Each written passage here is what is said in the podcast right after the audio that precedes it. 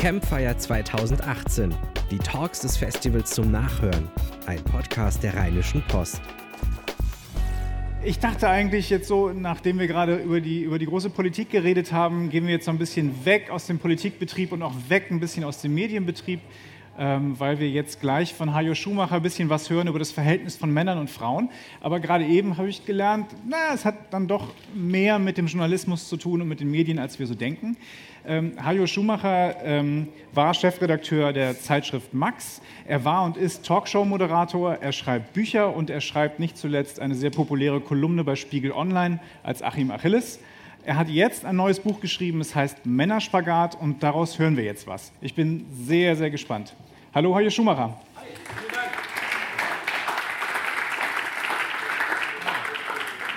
Ich bin schon ein bisschen gebrechlich, deswegen würde ich mich hier vorne hinsetzen, anstatt da die, ganzen, die nächsten dreieinhalb Stunden, so lange dauert die Veranstaltung, zu stehen. Ähm, ja, Männerspagat, äh, das ist mein neues Buch. Es dreht sich um.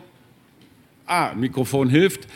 Es dreht sich ähm, in einem etwas größeren Rahmen um den Mann, den man schwer ohne Frauen erklären kann.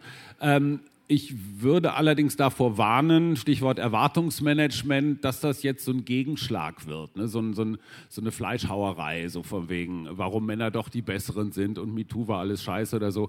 Ähm, ich habe da, ich bin in Nordrhein-Westfalen groß geworden in Münster und äh, Johannes Rau hat mich sehr geprägt. Versöhnen statt Spalten, hat er immer gesagt und äh, nennt es Altersmilde oder sowas, aber der Versuch dieses Buch ist es, ein Gesprächsangebot zu machen. Also wer jetzt hier Hetze will, da kann ich leider nicht mit dienen. Es wird so ein bisschen besinnlich, aber keine Angst, nicht zu doll. Ähm, um diesen Männerspagat zu erklären, muss ich vielleicht einmal mit mir selber anfangen. Ähm, ich kann ja so schlecht über alle Männer reden. Im Wesentlichen weiß ich nur was über mich selbst. Und ähm, ich habe mir mal überlegt, wie bin ich eigentlich als Journalist sozialisiert worden? Also wie ging das alles los? Und das führt ein wenig, jetzt muss ich doch stehen, weil mir fehlt eine Hand.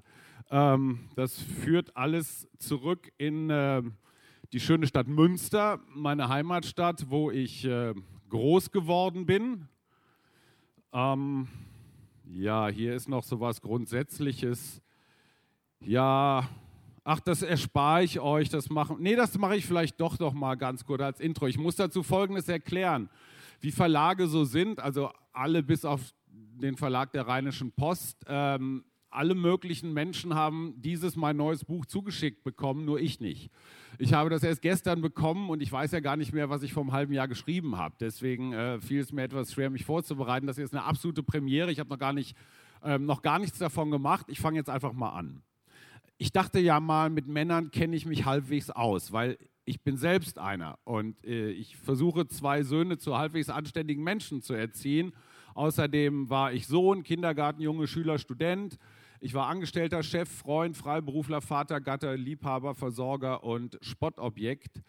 Ähm, ich dachte auch mal, dass all diese Übergriffe, Stichwort MeToo, die Anzüglichkeiten, Straftaten, Machtmissbrauch und Dienstreisen, Bademanteleien eher so Einzelfälle seien, aber dafür sind es nun wirklich zu viele.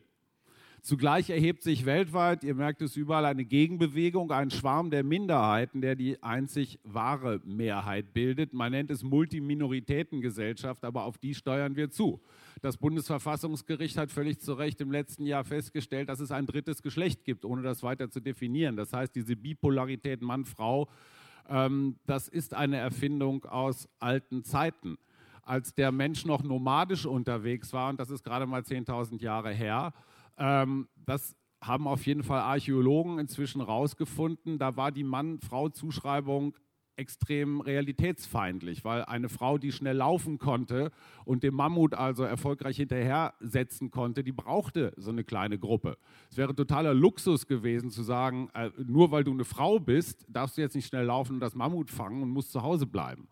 Genauso dämlich wäre es gewesen, einen langsamen Mann hinter dem Mammut herzujagen, weil der hätte es nicht gefangen dann hätte der Stamm also nicht überlebt. Das heißt, diese Mann-Frau-Polarität ist historisch gesehen eigentlich erst mit der Sesshaftigkeit, mit, dem, mit der Allokation von Besitz von, von Fläche, Besitz und später dann auch Macht ähm, gekommen. Das, man nennt es Patriarchat, historische Tatsache und es schadet nichts, wenn Männer sich das einfach mal klar machen. Problem bei Privilegien ist ja immer, alle sehen die Privilegien bis auf den, der sie hat.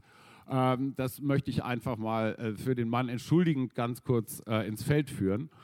Ähm, also, Schutz der Minderheiten, die einzig wahre Mehrheit sind wahnsinnig viele Minderheiten. Das ist diese Realität, mit der wir uns auseinandersetzen müssen. Ein Durcheinander von Evolution und Genen, von Religionen und Machtsystemen, von Traditionen und Glaubenssätzen, von Moden und vor allen Dingen von Mindfucks und inzwischen auch von Aufbegehren und dem Beleidigtsein des Mannes. Wir wünschen uns Ordnung, aber Chaos und Widersprüche regieren. Es gibt kein Entkommen. Wir haben scheinbar Selbstverständliches zu hinterfragen. Dazu komme ich gleich noch. Womöglich schaffen wir es sogar aus dem Morast der Schuldzuweisung herauszufinden, um die wichtigen Fragen zu bearbeiten. Was haben wir gelernt? Was machen wir künftig besser? Und wie geht es gemeinsam weiter? So jedenfalls nicht, denn es wird ja nicht übersichtlicher. Bislang hatte ich Gleichstellung für einen unumkehrbaren Prozess gehalten. Ich bin mit Alice Schwarzer sozialisiert worden und das ging dann so weiter bis heute. Und was da passiert ist in den letzten 50 Jahren, war ja durchaus eine, eine Erfolgsgeschichte der Gleichstellung. Wir sind noch lange nicht da, wo wir sein sollten, aber die Bewegung der letzten Jahre und Jahrzehnte ging zumindest mal in eine Richtung. Und ich hatte diese Gleichstellung für einen unumkehrbaren Prozess gehalten, so je nach Weltgegend nur in verschiedenen Geschwindigkeiten. Also sogar in Saudi-Arabien dürfen Frauen ja jetzt schon Auto fahren. Ähm, doch irgendwie habe ich das Gefühl, so Emanzipation und Gleichstellung ist so ein bisschen rückläufig gerade. Ne? Wenn man nach Washington guckt, nach Ankara ähm, oder das neue Sarrazin-Buch war, glaube ich, gerade Thema, das passt da ja auch ein bisschen rein. Überall pöbeln und prügeln Männer und krallen sich an die Macht. Die anderen, so wie ich, fühlen anschwellende Verhaltensunsicherheit, Stichwort, was darf man denn noch sagen, und ducken sich hinter Sarkasmus, Distanz und passiver Aggressivität. Schon wieder immer noch waren wir vor 50 Jahren nicht mal mit ganz anderen Zielen gestalt, gestartet. So, und jetzt kommen wir zurück in diese Zeit von vor 50 Jahren, wo ich herkomme. Dazu muss man äh, mal ganz kurz einen Blick in meine Familie werfen. Mein Vater starb, als ich gerade 15 geworden war. Und zwei Wochen später bin ich Journalist geworden. Da bin ich dann zur Münsterschen Zeitung gegangen und habe gesagt, ich möchte hier mitmachen.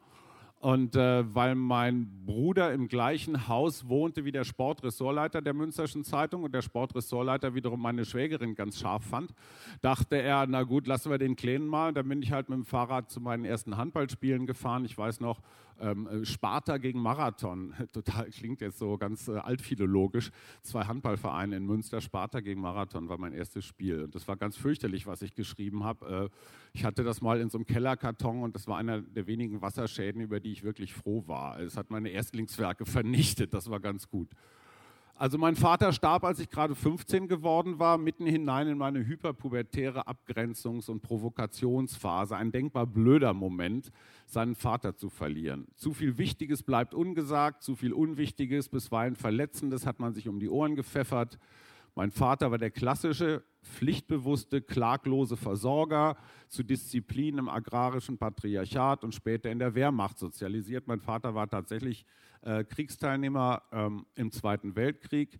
Selbst als ich ihn wenige Stunden vor seinem Tod im Krankenhaus besuchte, sind wir nicht emotional geworden. Wir wollten, aber wir konnten nicht.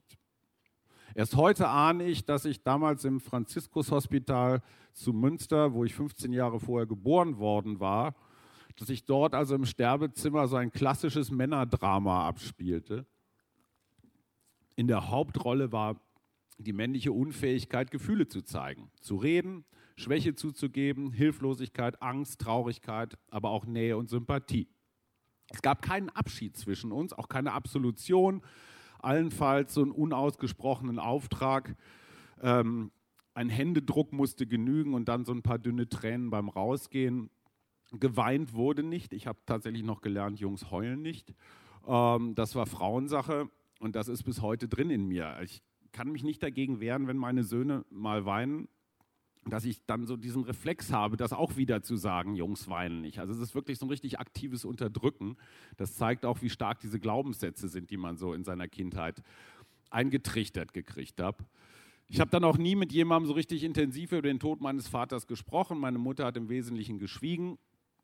Es gab ja auch nicht so viel zu reden, das war eben so. Stell dich nicht so an. War auch so ein Glaubenssatz, so ein Mantra. Ne? Ähm, das sagte so mein innerer Soldat. Heute weiß ich, dass, das auch, dass da auch mein Vater aus mir sprach. Sich anstellen, das gehörte sich nicht. Wer sich anstellte, der ragte ja irgendwie aus der Menge raus, der wollte was Besonderes sein, der brauchte eine Extrawurst der verzögerte den Betriebsablauf. Und wir waren eine Eisenbahnerfamilie. Das Schlimmste, was man da tun konnte, war den Betriebsablauf zu verzögern. Man funktionierte, man gehorchte, man erfüllte seine Pflicht. Das waren die Werte, die meine Eltern aus den Kriegstagen mit in die junge Bundesrepublik gebracht hatten. Unter dem reibungslosen Imperativ verbarg sich natürlich auch Scham und Schrecken der Nazizeit. Bei der Wehrmacht bringen sie dir Benehmen bei. Das hat mein Vater tatsächlich in einigen seltenen Momenten so von, von Wut gesagt. Ne? Bei der Wehrmacht bringen sie, da hat er sich über sich selber erschrocken und gesagt, ja, klar, heißt ja jetzt Bundeswehr. Ähm, aber die Disziplinierungsmethoden, die hatten sich halt auch geändert, aber in der Aufregung kommen halt so die alten Begriffe hoch.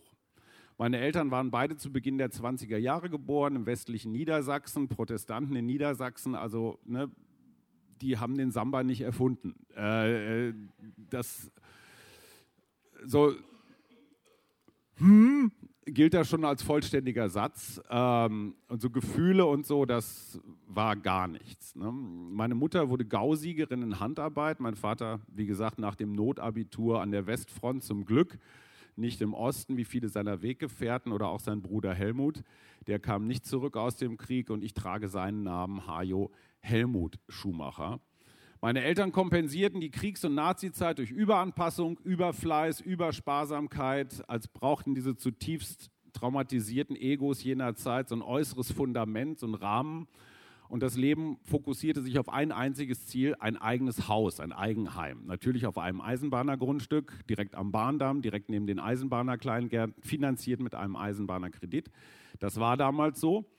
Ähm, ich habe meine Eltern nie knutschen sehen zum Beispiel. Also Ehe war so eine Funktions- und Wirtschaftsgemeinschaft, sehr ausgerichtet eben auf diese Mission Eigenheim. Ähm, der Nachweis erfolgreicher Männlichkeit war damals eben das Eigenheim. Und es war ganz wichtig, dass man sagte, meine Frau muss nicht arbeiten. Das war ein gesellschaftliches Ehren, ein Ehrenzeichen. Ja, wer seine Frau als Mann arbeiten schickte, der war, äh, der konnte war nicht in der Lage, seine Familie zu versorgen. Er hatte als Mann versagt. Also die Frau musste zu Hause bleiben, als Zeichen dafür, dass der Mann sich das leisten konnte. Sich was leisten können war auch so ein ganz wichtiger Begriff. Meine Mutter webte dann die Jahreszahl 1975 in so einen Wandbehang aus Wolle und der hing bis zu ihrem Tod im Eingangsbereich unseres Hauses. Ja, und vier Jahre nach dem Einzug in dieses Eigenheim starb dann mein Vater Mitte 50, so alt wie ich heute bin, ungefähr so, als ob er seine Mission erfüllt hätte. Und genau in diesem Jahr bin ich dann, äh, ja, bin ich Journalist geworden und das war, äh, ging erstmal so los. Ich habe als Junge diese Seelenqualen meines Vaters nicht kapiert, wie auch, er hat ja nie drüber, drüber geredet mit den Jahren habe ich dann so festgestellt, wie sehr diese Dämonen auch in, in mir drin sind, dieses leisten können und leisten müssen, stilles Dulden, schweigende Wut. Und interessanterweise hat sich das im Journalismus auf eine ganz merkwürdige Art und Weise fortgesetzt. Es war ein regnerisches Wochenende. Ich war gerade 15 Jahre alt und als Sportreporter mit dem Fahrrad auf dem Weg zu meinem ersten Einsatz. Handball, immerhin in der Halle. Es, war, äh, es regnete natürlich in Münster, sonntags dann immer zum Fußball, allerdings ohne Schirm. Also ich roch dann so nach einem trocknenden Hund, wenn ich in die Redaktion kam und habe dann so mit klammen Fingern getippt und es war eine riesen Wolke aus Rehwal oder Gitan oder Rothändel. Das war ganz, also das waren so die drei Fraktionen, in denen sich die natürlich komplette Männerwelt ordnete. Hätte auch ein Feldlager sein können. Also hätte auch der Schützengraben irgendwo vor Stalingrad sein können. Ja, das, das wäre so von der Mentalität sehr ähnlich gewesen. Ich habe immer gelernt, im Sportjournalismus musst du kämpfen, du musst rackern, arbeiten. War natürlich überhaupt kein Spaß, weil dann wäre es ja keine Arbeit gewesen. Ähm, Leitspruch hätte von Felix Magath auch kommen, Qualität kommt von Qual. Und das zog sich als roter Faden durch alle Redaktionen, in denen ich gelernt habe. Alle meine Ausbilder, egal wer das war, Münstersche Zeitung, Süddeutsche Zeitung, später Spiegel, alle diesen Mythos vom hart kämpfenden Mann. Jeder Satz fing an mit wir müssen. Ne? So als, als steht der Feind schon vorm Stadttor. Rhetorik war durchweg militärisch, klar, Sportberichterstattung immer, da schlägt die Bombe ein und über die linke Flanke und so. Das hatte, hatte schon was sehr, das war verinnerlicht. Ne? Und über Arbeit stöhnen durfte man nur gelegentlich, ne, aber eher so ein bisschen kokett. Ähm, Männlichkeit, das war immer Leistung, das war Druck, das war auch Kampf gegen den Andruck und es war Kampf gegen die anderen Ressorts. Und ich habe ganz häufig so Sätze gehört wie, da geht noch was, das kannst du besser, schreib noch schnell, mal eben 20 Zeilen dran, ne? mal eben, ganz wichtig. Und immer schwang diese Generalunterstellung mit, ich würde nicht alles geben, es, es würde nicht genug geleistet. Wer später kam, also später in die Redaktion kam, der hörte, na, keinen Bock heute. Wer früher ging, musste sich na, heute wieder nur halbtags gefallen lassen. So von wegen ne, Work-Life-Balance oder auch mal um die Kinder kümmern und so. Das, äh, ja, Kinderschwimmen, das war ein Loser. Ich habe dem Chefredakteur des Spiegel, seinen Namen erwähne ich jetzt mal nicht, in den 90er Jahren, als sie so eine Reform machen wollten, wir wollen jünger werden, wir wollen weiblicher werden und so, weil sie alle über 50 waren und Männer, da hatten sie dann so eine Kommission gegründet, das Kurt Schnippender der war mit Teil dieser Kommission, ähm, habe ich dann so, so, total freakig angeregt, hey, wie wär's denn, Mitte der 90er, wie wär's denn mit einem Betriebskindergarten? Der Spiegel schwimm, schwamm damals im Geld, Betriebskindergarten. Die Antwort des Chefredakteurs damals lautete, wieso, Sie haben doch eine Frau. Kein Scherz. Das war aus vollstem Herzen. Mitte der 90er Jahre, Daniel Fiene sagte gerade, da habe ich meine ersten Websites programmiert. Ja? Aber das war, ich will nichts entschuldigen, ich bin kein Opfer, ich will einfach nur sagen, da komme ich her. Frauen, habe ich auch beim Spiegel gelernt, hier im Bonner Büro, ähm, waren Sekretärinnen. Nichts anderes. Es gab ganz wenige Frauen, aber die waren bekloppt. Ja, also wer als Frau im, im Spiegel schreiben durfte, hatte immer einen Hau. Ne? Also die Männer sagten immer, ja, ja, die ist ein bisschen komisch. Ähm, also es war total unnormal als Frau. Ähm, Im Bonner Büro habe ich zum Beispiel von den älteren Kollegen gelernt, Redakteure fassen keine Tastatur an. Ich hatte bei der Münsterschen Zeitung immer auf meiner Monika-Reiseschreibmaschine rumgehackt. Für mich war das völlig normal, eine Tastatur anzufassen. Aber da war völlig klar, der Redakteur diktiert. Ja, der ging also mit seinen handschriftlichen Aufzeichnungen so im Büro immer auf und ab und sagte, und dann hat Juliane Weber, Punkt, Absatz. Ne? Und daneben stand die Frau und, und, und, und, und hackte so rum. Ja, ihr lacht. Das war die Realität damals. Nochmal, keine Schuldzuweisung, einfach nur feststellen, dass es so war. Ja? Und das war das vorherrschende Männerbild. Ähm, und klar, ich kam aus dem Sportressort, dann auch immer so Sätze, oh, der geht dahin, wo es weh tut. Ne? Das waren die Guten, das, der, der geht dahin, wo es weh tut. Oder der geht über die Kotzgrenze. Ne? Das, das war Männlichkeit. Ähm, was gibt es ein schöneres Kompliment von einem Mann für anderen als, boah, der geht dahin, wo es weh tut. Muss man sich einfach nur mal klar machen, wo ich herkomme. Und ähm, wie gesagt, ich will niemandem dafür die Schuld zu, zu, zu weisen, nur da kommen vielleicht einige Männer meiner Generation her und ähm, es ist dann so ein bisschen ungewohnt, wenn man als White Male Trash auf einmal bezeichnet wird. Ne? Also wenn du gelernt hast, so über Jahre, du bist, du bist der Größte und auf einmal sagen die Frauen dann so, ältere Männer, so als Herbstblonder mit, mit 50er passt das leider ziemlich genau auf mich. Und äh, ich stamme aus dem geburtenstärksten Jahrgang dieses Landes, 1964. Wir sind ungefähr 700.000 dieser White Male Trashs. Ja, das muss man einfach mal so sagen. Ich sage euch aber eins, ich kenne ganz viele von denen, die sind gar kein White Male Trash.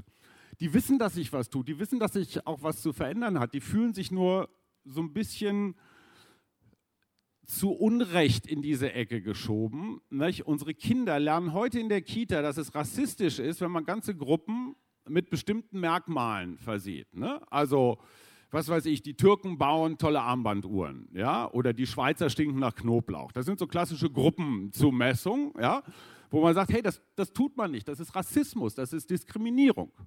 Und ich finde es auch völlig in Ordnung, dass, das, dass diese Gruppenzumessungen äh, nicht in Ordnung sind. Nur es gibt halt eine Bevölkerungsgruppe, bei der gilt diese Regel nicht, diese Diskriminierungsregel, und dummerweise gehöre ich da dazu. Und es ist natürlich kein Zeichen fortgeschrittener Reife, wenn Männer sich jetzt irgendwie zurückziehen und schmollen oder zurückbeißen oder sowas. Aber ich möchte einfach nur Verständnis dafür werben, dass da schon ein großer kultureller Sprung erforderlich ist. Und wir sind nicht die Schnellsten, wir können nicht so gut offen drüber reden, aber dazu kommen wir gleich noch. Ähm, nach dem Wahlsieg Donald Trumps reiste der Unternehmer und Blogger Sam Altman durch die USA, um Stimmen von Trump-Wählern, überwiegend männlich, Klammer auf, mehr als 50 Prozent der weißen Frauen in den USA haben auch Trump gewählt, Klammer zu. Der Blogger Sam Altman reiste also durch die USA, um Stimmen von Trump-Wählern einzusammeln. Und eine ständig wiederholte Forderung dieser Männer lautete, hört auf, euch über uns lustig zu machen. Das, was wir so ganz komisch finden, diese klassischen Ostküstenshows, ähm, fanden die Jungs im Rust Belt jetzt nur so mittelwitzig. Ähm, hört auf, uns Idioten zu nennen und hört uns mal zu. Verhöhnte Männer driften nach rechts, weil sie kein anderes gesellschaftliches Zuhause finden. Ja? Ein Thilo Sarrazin, ein Alexander Gauland, ein Donald Trump geben diesen verstörten, verletzten Männern ein gesellschaftliches Zuhause, was sie überall anders nicht finden. Das ist ein großes Problem. Dazu kommen wir gleich noch. Den Bogen nach Chemnitz schaffe ich auch noch. Ähm, darüber kann man jetzt natürlich lächeln und sagen, ihr blöden Heinis, ne, stellt euch mal nicht so an, 5000 Jahre sind genug, jetzt mal Chaka hier und so, ja. Aber ähm, man kann es auch als emotionalen Sprengstoff betrachten und so passive, aggressive Männlichkeit, die da jetzt wieder ihre ihre Renaissance feiert, die braucht in Wirklichkeit kein Mensch. Was würden Feministinnen sagen, wenn Frauen eine um fünf Jahre geringere Lebenserwartung hätten, was Männer überall auf der Welt statistisch haben? Was wäre da los? Würden sofort Kommissionen eingesetzt und zwar völlig zu Recht, um rauszukriegen, warum leben Frauen fünf Jahre länger, äh, kürzer. Dreimal mehr Selbstmorde bei Männern als bei Frauen weltweit. Generation ein bisschen unterschiedlich, Kultur ein bisschen unterschiedlich, aber dreimal mehr Selbstmorde bei Männern als bei Frauen. Wäre es umgekehrt, was wäre da los? Völlig zu Recht. Ja? Bei Männern fragt keiner, stell dich nicht so an, ne? nimmst dir halt das Leben. Es geht mir nicht ums Aufrechnen, damit das nochmal klar ist, um Gottes Willen, sondern es geht mir um Aufmerksamkeit sobald der Mann reflexhaft zum Täter erklärt wird. Der promovierte Islamwissenschaftler Alexander Will, Nachrichtenchef der Oldenburger Nordwestzeitung, schrieb nach der Bundestagswahl 2017, das ist gerade mal ein Jahr her, es gibt Tage, das schrieb er in seiner Zeitung, in der sehr ordentlichen Nordwestzeitung. Es gibt Tage, da möchte man sich den Unflat von der Haut schrubben. Wir Ostdeutsche sind zum Buhmann des Just Milieu geworden. Auf uns, das ist Konsens, kann man einprügeln, auf den ostdeutschen Mann, ohne ernsthaft Widerspruch erwarten zu müssen. Was war damals passiert? War so zwei Wochen nach der Bundestagswahl. Ein offenbar mathematikunkundiger Reporter hatte ermittelt, dass das gute Ergebnis der AfD im Bundestag eigentlich nur ostdeutschen Männern zu verdanken war. Ja, das hat er mathematisch mal so ausgerechnet. Ja, in Sachsen und anderen Bundesländern war der AfD-Anteil etwas höher, es waren auch überwiegend Männer. Nur absolut gesehen haben in NRW deutlich mehr Menschen AfD gewählt. So, es ist also totaler statistischer Unsinn zu sagen, ostdeutsche Männer haben die AfD in den Bundestag gewählt. Stand aber in jeder deutschen Zeitung. Ja, stand in jeder deutschen Zeitung, völlig unwidersprochen. Ich plädiere einfach nur dafür, beim Redigieren einfach auch mal hier und da das Hirn anzuschalten. Ähm, so, und das passt natürlich in dieses Narrativ, der Ostmann ist ein versoffener Neonazi, ja, Trottel, Grabscher, Gröler, Psychopath. Und selbst der oft originelle Jan Böhmermann hat damals gesagt, ja, spektakulär, ignorante, asoziale, ne? ostdeutsche Männer, spektakulär, ignorante, asoziale. Wie gesagt, Gruppenzuweisungen sind Diskriminierung, aber das zählte da nicht so ziemliche Anmaßung, finde ich, wenn man bedenkt, wie viele dieser Männer im Osten in der ersten Hälfte ihres Lebens, nämlich vor der Wende, versucht haben, ihre Familien und ihr Leben und die Staatsmacht und ihre eigene Integrität und die Angst und Hoffnung und Würde irgendwie zusammenzubringen. Da kann man schon verstehen, dass diese Männer sich irgendwie komisch fühlen. Nochmal, ich will nicht aufrechnen. Ich sage das, glaube ich, so oft, dass es langsam äh,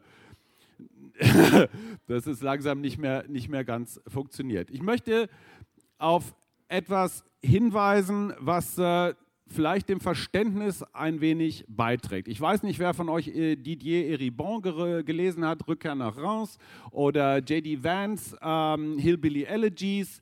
Ähm, einmal aus dem Rust Belt, ähm, aus Amerika, ein, ein, ein, ein junger Mann, der als einer der wenigen seiner Arbeiterfamilie es geschafft hat, Jura zu studieren und raus aus dieser, ich sag mal, aus dieser früheren Arbeiterklasse, Didier Eribon in Frankreich ganz ähnlich, Reims ehemaliger Industriestandort.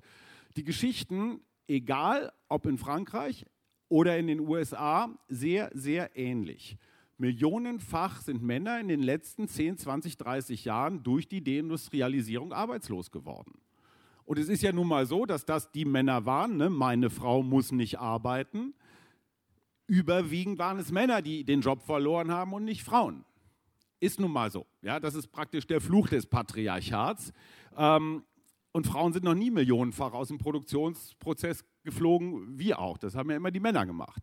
Und hier tut sich so eine Kehrseite der, der traditionell ungleich äh, verteilten Berufstätigkeit auf. Die Männer waren in Bergwerken, in Stahlhütten, auf Treckern. Hier im Ruhrgebiet kennt man das auch.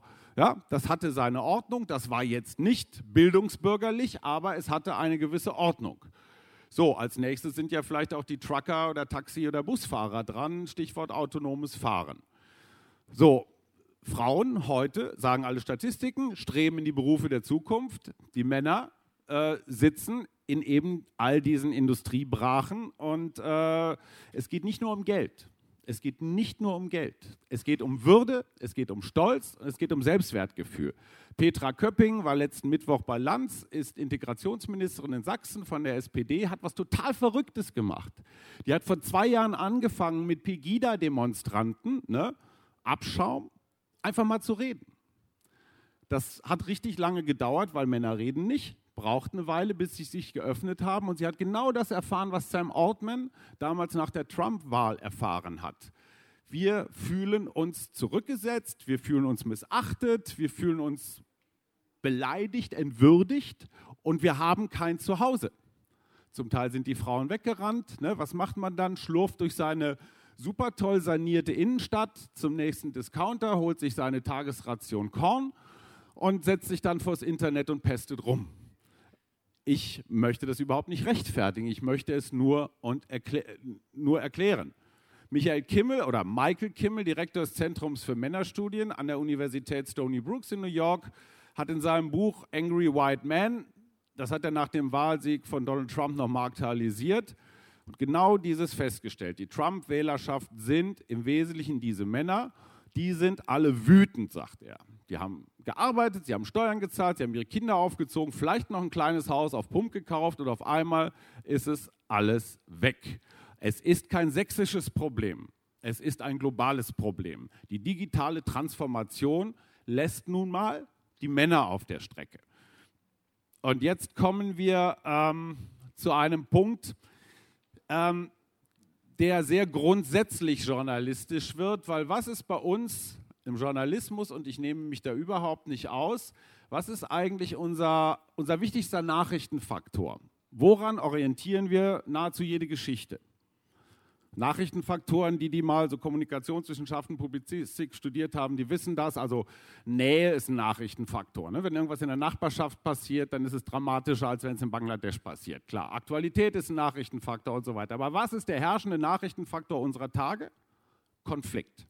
Es geht immer um Konflikt. Wir gegen die. Und jetzt gucken wir mal ganz kurz in unseren Kopf rein, wo das überall so ist. Wir sind hier in Düsseldorf. Ja? Jeder, der in Düsseldorf lebt, weiß natürlich, dass der Kölner irgendwie von der Evolution so übergangen worden ist. Ja? Das ist eine, eine, eine Lebensform, die man nicht ernst nehmen kann. Sportberichterstattung, Schalke gegen Dortmund, erzählen wir uns seit 100 Jahren, dass die verfeindet sind.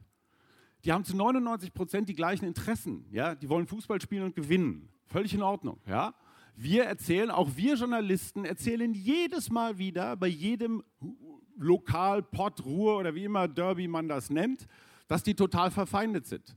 Und die Fans spielen es natürlich nach. Total bescheuertes Narrativ, Polarisierung. Polarisierung, Polarisierung, Polarisierung. Und wenn wir uns das mal genauer angucken, ähm, dann ist diese Polarisierung eigentlich überall in unserer Arbeit. Ich suche jetzt gerade die Stelle, wo ich mir das etwas genauer aufgeschrieben hatte. Das Gift der Polarisierung, hier haben wir es. Ähm, woher stammt jetzt dieses Binärsystem von gut, böse, richtig, falsch, oben, unten, Mann, Frau, Schalke, Dortmund, Düsseldorf, Köln? Das Denken in Polaritäten entspricht einer urmenschlichen Vorliebe fürs Klassifizieren, sagt Thomas Bedürftig, Professor für Mathematik und Philosophie, was ich eine sehr schöne Kombination finde, Mathematik und Philosophie. Und die Merkmale Mann und Frau sind aber viel zu unscharf, um damit irgendeine Ordnung zu schaffen. Es gibt wahnsinnig viele Frauen, da habe ich das Gefühl, denen bin ich tausendmal näher als irgendwelchen Männern. Und umgekehrt. Mann und Frau ist eine total willkürliche, und jetzt sind wir wieder beim dritten Geschlecht des Bundesverfassungsgerichts. Bei Facebook hast du 60 Möglichkeiten, dein Geschlecht zu definieren. Ja, das finden jetzt so die Jungs aus dem Vatikan irgendwie komisch, weil das das Machtsystem schwer durcheinander bringt. Aber es ist die Realität der Zukunft. Wenn ihr heute in irgendeinen Club geht, was ich gelegentlich mache, dann sagen die jungen Leute, ey, der kommt jetzt zum Sterben hierher. Und ich versuche auch immer meinem Sohn 24 nicht zu begegnen. Wenn man heute in Berlin oder anderswo nach Mitternacht ausgeht, ist es hochinteressant zu sehen, wie die jungen Menschen aus den klassischen gelernten Geschlechterrollen ausbrechen. Ja? Es gibt Jungs, die sehen aus wie Mädchen, es gibt Mädchen, die sehen aus wie Jungs und es gibt irgendwelche, die sehen aus wie irgendwelche. Und es ist völlig scheißegal. Ja? Weil Hauptsache, die sind in Ordnung und die halten sich an Recht und Gesetz. Und was die da sonst so machen, hey, hallo, äh, im Grundgesetz steht das, dass jeder so machen kann, wie er Lust hat. Das heißt, auch ein schwarzes und ein weißes T-Shirt sind keine Gegensätze, das sind beides T-Shirts, haben nur eine unterschiedliche Farbe. Das heißt, dieser Genpool von Männern und Frauen ist völlig gleich. Ja, also bis auf so ein paar Hautfalten und so ein paar Ausbeulungen hier und da, aber es gibt ja auch Männer mit Bierbrüsten. Und, ähm, aber das ist jetzt ein anderes Thema. Dieses polare Denken, das ist die Droge unserer Zeit. Guckt euch jeden verdammten Tweet von Donald Trump an. Nach welchen Regeln funktioniert der? Immer nach wir gegen die. Immer Fingerpointing, immer du bist schuld, immer du gehörst nicht zu uns. Guckt euch alles das an, was die AfD macht, funktioniert nach genau dem gleichen Mittel. Immer abgrenzen, ausgrenzen. Wir Schalke, ihr Dortmund. Und wir Journalisten spielen dieses Spiel dummerweise viel zu häufig mit. Guckt euch den neuen Spiegeltitel von heute an. Was steht da vorne drauf? Sachsen. Sachsen. Da steht einfach nur Sachsen drauf. Mit der kleinen grafischen Besonderheit, dass die letzten drei Buchstaben so in Frakturschrift, die wir irgendwie seit 80 Jahren nicht mehr sehen wollen, dann so wegsuppt. Ja? Das heißt, übersetzt, an jedem deutschen Kiosk liegt ab heute die Botschaft, alle Sachsen sind Nazis wenn man, natürlich kann man sich jetzt die Mühe machen und die aufwendig recherchierte 14-seitige Titelgeschichte lesen, was aber, wie ihr alle wisst, wir eigentlich nur im Urlaub machen. Die Botschaft ist dieses Titelbild, was natürlich jetzt überall auf der Welt von der New York Times und so weiter wieder vervielfältigt wird. Und jetzt sind wir wieder beim ostdeutschen Mann. Es gibt verdammt viele Sachsen, die sind verdammt in Ordnung.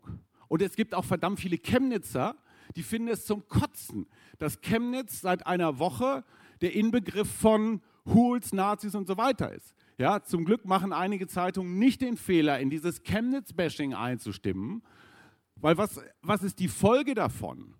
Dass die Menschen, die so auf der Kippe sind und nicht so genau wissen und ein bisschen unsicher sind, natürlich gucken die, wo ist meine Identität? Die sächsische Identität ist sehr stark, die haben sehr ausgeprägtes lokal, regional Selbstbewusstsein, völlig in Ordnung. In dem Moment, wo sie das Gefühl haben, dass die Presse aus dem Westen alle uns Sachsen in einen Topf schmeißt, erreichen wir genau das, was wir nicht erreichen wollen. Ja? Wir treiben noch mehr Menschen in diese Polarisierungsfalle. Und dann haben wir dieses ganze Opfernarrativ, guck mal, die Lügenpresse und die Doofen und alle auf uns. Ja? Das heißt, mit dieser Art der Berichterstattung, naja, ist doch so, mit dieser Art Berichterstattung erreichen wir exakt das Gegenteil dessen, was wir wollen. Man kann einen Spiegeltitel auch anders machen. Man kann auch sagen, der Kampf um Sachsen oder gutes Sachsen, böses Sachsen oder sowas, dass man zumindest die beiden Seiten zeigt. Wenn ihr heute die Seite 3 der Süddeutschen lest, zum Beispiel aus Chemnitz, werden sehr viele Beispiele von Menschen gezeigt, die da in der Kulturszene, in der Off-Szene und so weiter, die alles versuchen, um diesen Rechtsruck innerhalb der Zivilgesellschaft aufzuhalten. Die gibt es auch. Ja? Und die fühlen sich natürlich und völlig zu Recht diskreditiert. Und das stammt leider aus diesem total giftigen Polaritätsdenken.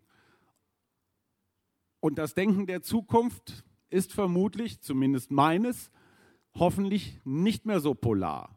Weil diese Welt hier, jetzt werde ich mal ein bisschen philosophisch, diese Welt kann jetzt nicht mehr so lange warten, bis wir alle hier unsere komischen Stammesfäden ausgetragen haben. Ja? Alle großen Probleme, die wir haben, ob das Klima ist, ob das Plastik in den Meeren ist und, und, und, und, und, ja, sind globale Probleme. Wir gegen die ist leider mal, sorry, hoffentlich History.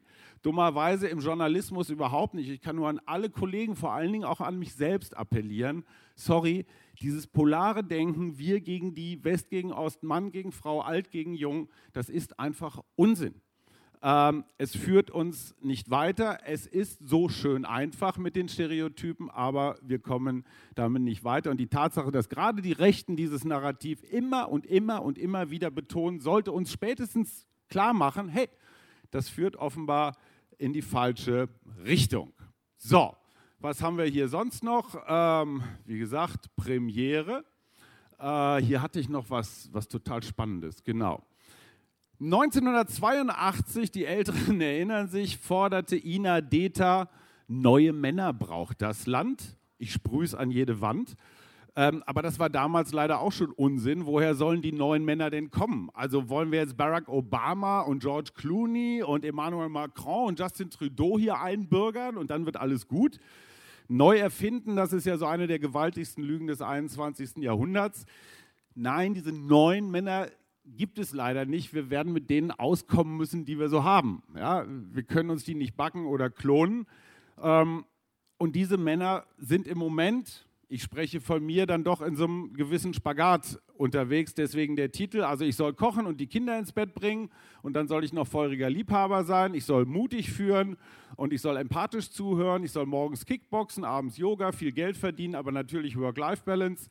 Ähm, ne, klar, Vier-Gänge-Menü mit guter Butter und so kriege ich auch alles halbwegs hin, überhaupt kein Problem.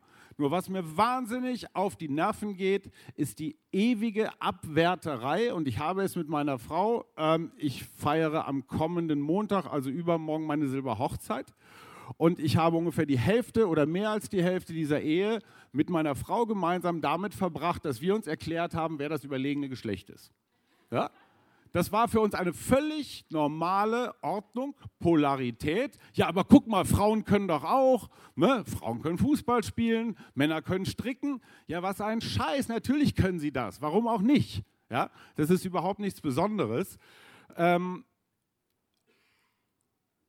ich habe aber auch das Problem, dass nicht nur die Hypermachos, sondern auch die Superfeministinnen dass diese beiden Gruppen in so einer, in so einer ganz komischen Hysterie-Symbiose vereint sind. Ja, so Margarete Stochowski gegen Jan Fleischhauer ne, auf Spiegel Online. Sagt der eine was, sagt der andere was dagegen. Und sie brauchen sich. Ja? Wenn der eine den anderen nicht hätte, schrecklich, das Feindbild wäre weg. Und da bin ich wieder bei Johannes Rau, versöhnen statt spalten. Genau, dieses Feindbild, das muss weg. Bevor wir uns also erfolglos zu neuen Männern und Frauen umerziehen, sollten wir erstmal so ein neues Miteinander versuchen und das beginnt mit einem klaren Wort. Malbrit Illner hat völlig recht, wenn sie immer sagt, wir müssen reden und zwar nicht über, sondern miteinander. Es ist total spannend. Jetzt werde ich mal kurz privat. Es gibt einen ähm, sehr schönen Sozialpsychologen, sehr schön, sehr klugen, ähm, Johann Michael Möller, schon ein paar Jahre tot der hat eine bis heute in der Psychologie äh, interessante Methode geprägt, das sogenannte Möllern. Das ist, das ist in Psychologenkreisen tatsächlich bekannt. Ja, gut. Ähm, das Möllern, wenn ich was Falsches sage, korrigieren Sie mich, Sie sind vom Fach, ich bin nur Journalist. Das Möllern geht folgendermaßen, man nimmt sich Zeit, so geht schon mal los. Man nimmt sich Zeit, man macht das Handy aus, man hat nichts zu essen, nichts zu trinken, lässt den Fernseher aus, den Rechner aus, alles. Zeit idealerweise mehr als 60 Minuten. Und dann fängt man an, sich mit seinem Partner, seiner Partnerin zu unterhalten. Und zwar nicht so, äh, wo fahren wir denn in den Urlaub hin oder hast du neulich auf Netflix das gesehen, sondern man unterhält sich zum Beispiel zu einem Thema mit der Frage, wie stellst du dir unsere Beziehung in 20 Jahren vor? Wer von seinem Partner weiß, wie er sich seine Beziehung in 20 Jahren, also immer vorausgesetzt, sie hält dann noch, ja? Aber wovon träumst du? Ist das noch das, wovon ich dachte, wovon du träumst oder so? Kleine Frage mal so als Hausaufgabe. Wer hat seinem Partner, seiner Partnerin ähm, mal in der letzten Zeit so ganz ehrlich und offen gesagt, worauf er beim Sex steht? Oder eben nicht? Das ist, ja, betretenes Schweigen kenne ich. Ähm, man hat da so ganz viele Annahmen. Ja, Schatz, aber das hat dir doch immer gefallen. ja vor 17 Jahren. Ja. Dieses offene Reden ist eine echte Aufgabe und interessanterweise tatsächlich eine psychologisch wertvolle Methode. Ich hatte mit meiner Frau das Problem, dass wir es für Kommunikation gehalten haben, wenn wir so im Rausgehen zwischen Tür und Angel uns noch eben schnell was zugerufen haben. Du heute Abend. Ja? Das war Kommunikation. Guckt euch Statistiken an, wie viel sich heute Paare, Eltern mit Kindern und so weiter unterhalten. 25 Prozent der sozialen Interaktionen sind seit der Erfindung von WhatsApp, Facebook, seit den sozialen Medien weggefallen. Ja? Wir tippen irgendwas in unsere Maschinen, aber das hier äh, findet zu wenig statt. So.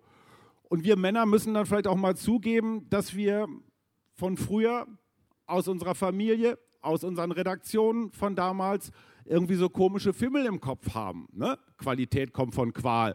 Und wer, wer vor Mitternacht nach Hause geht, äh, arbeitet nur halbtags und all so ein Quatsch. Diese Sätze sind aber tief drin.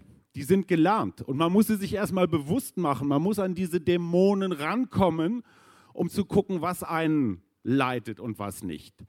Männertherapeuten sagen, erzählen praktisch gleichlautend die ähnliche Geschichte. Wenn die Männer mit Depression, Burnout und den üblichen Beschwerden zu ihnen kommen, ist die aller, allererste Aufgabe zu reden, klar zu machen, wo tut es weh.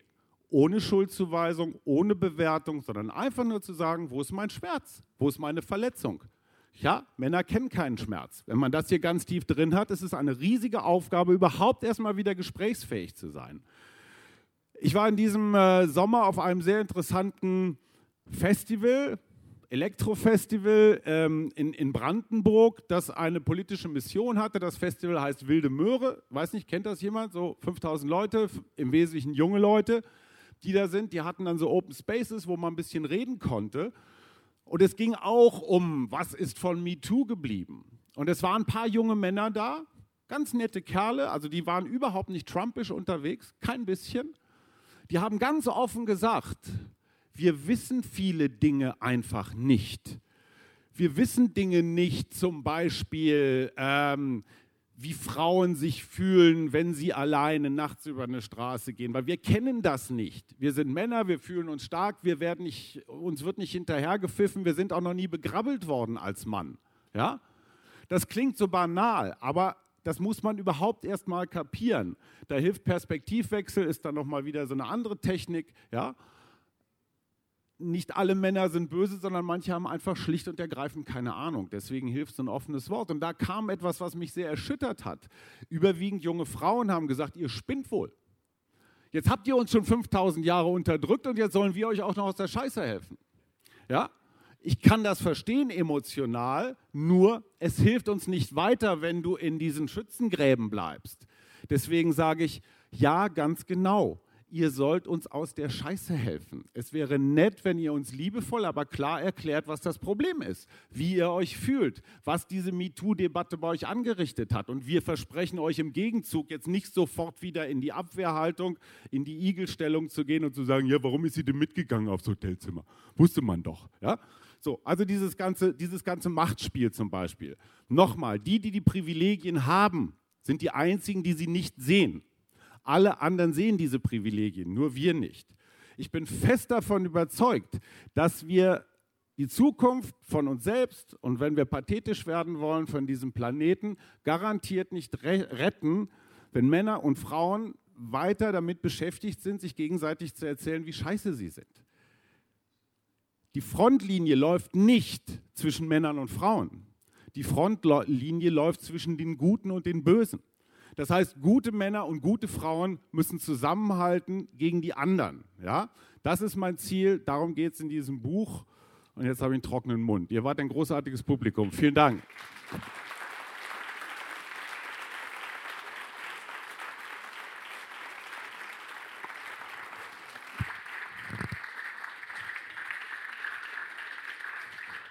Danke. Es ist, glaube ich, üblich, dass jetzt Fragen gestellt werden oder, oder Diskussionen geführt werden. Wie spät ist denn das überhaupt? Viertel vor? Oh, dann geht es um 18 Uhr hier weiter, ne? Mit der Fuck-Up-Geschichte. Das ist lustig. Da erzählen sich Journalisten, was sie alles für dummes Zeug gemacht haben. Bin auch dabei. Also, wir haben noch Viertelstunde Fragen. Hm, alle totgequatscht. Komm, Daniel, stell eine Frage, einfach so, damit das hier nicht so irrelevant zu Ende geht. Oh. Ach, der Stöckelschuh, ja, es war völlig klar. Also ja, ich halte das mal, das sieht man natürlich nicht. Ähm, ich, ich, trage auf dem Cover hier einen, einen roten High Heel, gibt es das als Einzahl? Ja, wahrscheinlich. Ähm, das war die Idee des Fotografen Anatol Kotte. Der sagte, komm, zieh mal an. Ich sagte, hey, das ist aber, ne? Aber inzwischen weiß ich, ich passe in der 41. Ähm,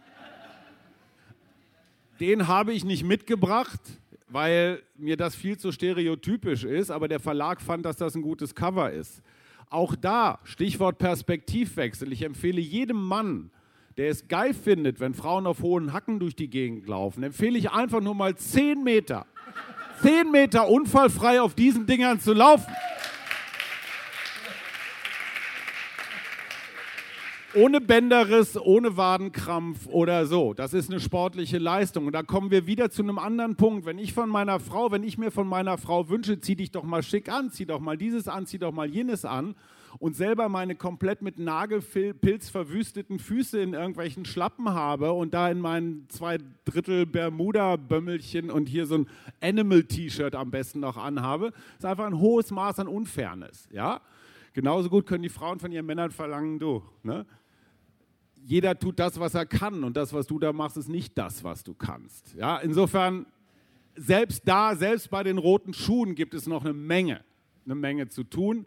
Ähm, ich habe das mit, das mit meiner Frau, wie gesagt, vor zehn Jahren angefangen. Wir hatten sehr lustige Paarseminare und so Geschichten, wo wir auch immer so Rollenwechsel gemacht haben. Vielleicht das noch als Fun Fact zum Schluss. Es ist für Männer extrem aufschlussreich, sich in einem angedeuteten Geschlechtsakt, angedeuteten Geschlechtsakt erstmal, einfach nur mal so ganz klassisch auf den Rücken zu legen und die Beine breit zu machen. Und sich dann vorzustellen, es kommt ein 2-Meter-Schrank, die Sonne verdunkelt sich, ja, und du bist selber vielleicht nur 1,60 und der kommt dann so über dich. Sagt, ich liebe dich. Es erfordert sehr viel Vertrauen. Sehr viel Vertrauen. Andersrum, und das ist auch spannend, wenn die Frau jetzt diese zwei Meter Sonnenverdunklungs-Hulk-Nummer macht und dann auf einmal da so rumpumpen muss wie so ein Weltmeister, meine Frau gesagt, boah, scheiße, ich wusste gar nicht, wie anstrengend das ist. Das erklärt natürlich, warum Männer pausenlos an Sex denken, nur beim Sex nicht. Ja, weil das einfach so irre viel Leistung erfordert. Und auch da sind wir bei so einem Glaubenssatz, raus aus dem Leistungswahn, deswegen jetzt raus und ein Kaltgetränk und in zehn Minuten wieder hier. Ihr wart das tollste Publikum der ganzen Welt. Danke. Keine Lust auf die nächste Folge zu warten? Neue Themen gibt's rund um die Uhr auf rp-online.de.